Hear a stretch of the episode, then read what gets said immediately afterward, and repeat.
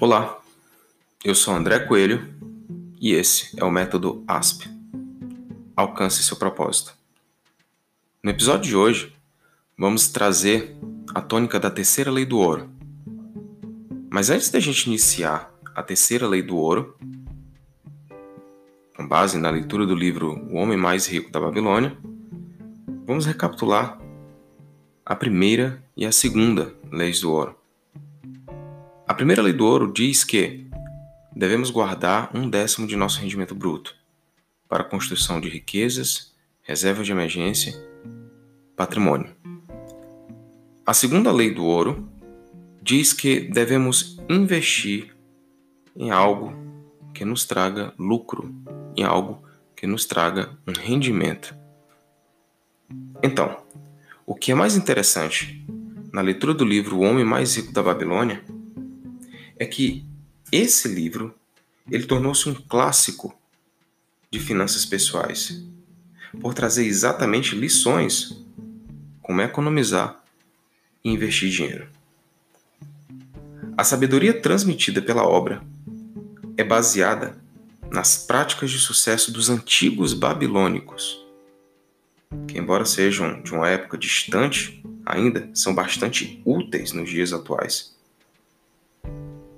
Mas as leis que regiam o dinheiro daquela época, e eu estou falando de 6 mil anos, seguem as mesmas para os dias de hoje, segundo o próprio autor George S. Clason. Os ensinamentos do livro têm sua raiz na questão, na questão geográfica dessa civilização, que possuía homens mais ricos, porém pobres em recursos naturais. Então, eu, ter, eu tinha naquela época homens mais ricos, porém que viviam em um lugar que ele era pobre em recursos naturais.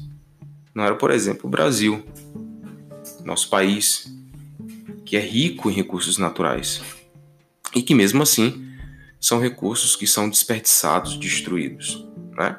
Somos ricos em quê? Somos ricos na, na, na soja, somos ricos na cana-de-açúcar, somos ricos no petróleo, não é verdade? Só que naquela época, os babilônicos eles não tinham essa vastidão de riqueza natural. Então, os ensinamentos desse livro têm a sua raiz exatamente nessa questão geográfica que era desfavorecida, que fazia com que os seus habitantes tivessem que desenvolver técnicas para superar esse fator limitante.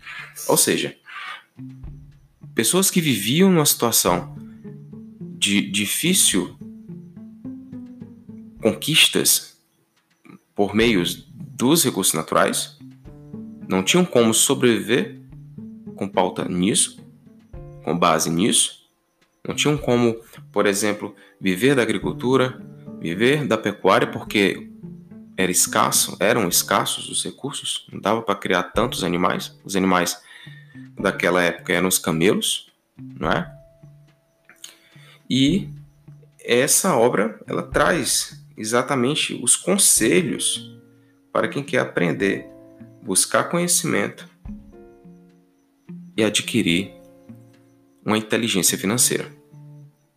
E a terceira lei do ouro, ela traz exatamente essa tônica, em que você deve investir aquele, aquilo que você guardou, que você economizou, todo o seu patrimônio, você deve investir para ter rendimentos, para que o ouro retorne para você. E quando ele fala ouro, a gente faz alusão à, à pecúnia, a moeda, né?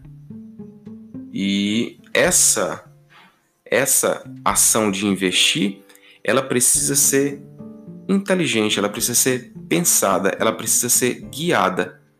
E essa é a tônica da terceira lei do ouro. Antes de investir, ouça os sábios.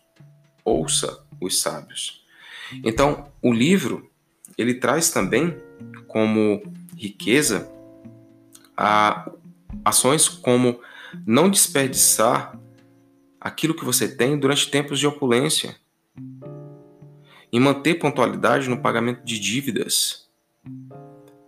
Até então, o que se sabe é que esse livro ele foi construído, ele foi escrito com base em tabuinhas que foram encontradas por arqueólogos.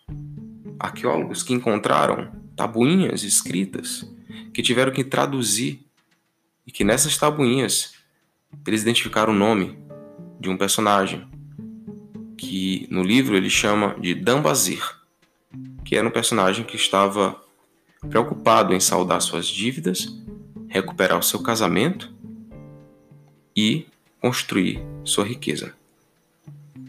O livro também nos traz ideias como cultivar as nossas próprias aptidões, nos tornando cada vez mais consciente, conscientes e habilidosos. Ou seja, olha que interessante. Tudo começa pela consciência. E aí eu trago, eu vou fazer aqui uma, uma ponte com o que o livro Os Segredos da Mente Milionária, do autor T. Harv Eker, traz. Ele diz que quando você decide ter pensamento de riqueza, quando você decide construir um patrimônio, a primeira coisa que você precisa fazer é mudar seus pensamentos. Ou seja, a mudança ela vem de dentro para fora e não o contrário. E no que você muda seus pensamentos, você muda os seus sentimentos. Quais são os seus pensamentos com relação ao dinheiro? Quando você economiza, quando você guarda dinheiro, você gasta, você fica ávido por gastá-lo, você não se controla, você sente que precisa comprar algo? Pois é aí que está exatamente o pensamento de pobreza. Porque as pessoas que, que são prósperas financeiramente, elas vivem com pouco. E elas decidem, decidem gastar com algo que realmente vai trazer benefício para elas. E elas esperam, elas, elas não elas não são encantadas por desejos momentâneos. Sabe? Aquilo assim, você tem guardado um milhão de reais na sua conta e você sabe que tem dinheiro para comprar uma Ferrari e você decide pensar assim: não, não vou comprar uma Ferrari. Por que eu vou comprar uma Ferrari? Se o meu patrimônio é um milhão, eu vou gastar esse dinheiro todo com um carro. Como eu vou manter? Como eu vou pagar o seguro desse carro? Então, assim, às vezes as pessoas elas dão um passo maior do que a perna. E o, o autor do livro Os Segredos da Mente Milionária, ele traz essa ideia de mudar pensamentos para que você mude seus sentimentos. Pensamento de riqueza gera sentimento de riqueza, turma. Pensamento de riqueza gera sentimento de riqueza. E no, na medida em que você planta, planta pensamentos de riqueza, você colhe sentimentos de riqueza. Você começa a pensar duas vezes antes de gastar com algo supérfluo, com algo desnecessário. Você vive com o essencial e nega o trivial. E aí eu já estou fazendo uma ponte com o livro O Essencialismo, então, muda-se pensamentos, muda-se sentimentos. Na medida que você muda pensamento, que muda sentimentos, você tem também automaticamente mudança de ações. E aí você muda ações, você muda suas atitudes, você começa a agir de uma maneira diferenciada, de uma maneira única. Você sabe que pagar-se primeiro é mais importante do que pagar as suas dívidas. Porque se você se paga primeiro, você se organiza para pagar suas dívidas. Você vai tentar ver como saldar essas dívidas. Mas se você não se pagar primeiro, você não vai ver fruto do seu trabalho. Não importa quanto você ganha. Se você ganha um salário, é, um salário, que dá quase mil reais, você guarda 100. André, mas vai fazer falta. Sim, vai fazer falta, mas você guarda. Você faz um teste, você guarda. Você guarda durante cinco meses, seis meses. se conseguir durante 12. E você vai ver que quando você começa a construir o seu patrimônio, a sua reserva de emergência, você começa a ter um pensamento de riqueza, você começa a ampliar os seus horizontes. Você começa a ver que, poxa, se eu tenho 100 reais guardado, eu posso investir em algo que faça com que esse dinheiro ele lucre, ele me traga resultados melhores. E se eu tenho 1.200? Melhor ainda. Então você muda pensamento, muda sentimento, muda ação. Sabe o que, que acontece, gente? Quando você muda pensamento, sentimento e ações, automaticamente você está mudando os seus resultados, os seus resultados financeiros. Ser rico não é ter. Ser rico é saber ter, é saber ter, é saber fazer o seu dinheiro lucrar, triplicar. Esse é o pensamento de riqueza. E o livro, ele, ele, o interessante é que esse livro, ele foi construído, ele foi constituído por, ele é constituído na verdade por uma, uma reunião de parábolas escritas pelo autor, né, que data do ano de 1926.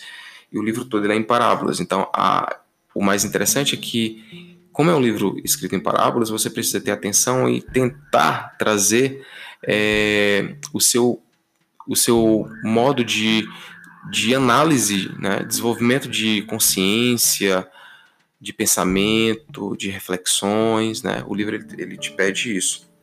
E é um material rico, é um livro bastante rico, é composto de 11 parábolas cada uma com uma lição importante. E o que eu tenho para hoje, para vocês, é exatamente essa terceira lei do ouro. Ou seja, antes de investir em algo que te dê rendimentos, procure, procure ouvir os sábios. Procure pessoas que entendem do assunto. Ok? Então, por hoje é só e aguardem o próximo episódio. Para mais detalhes, entre no meu Instagram. Meu Instagram é underline André Coelho Oficial. Marquem os seus amigos, compartilhem se vocês acharem interessante esse podcast e até mais.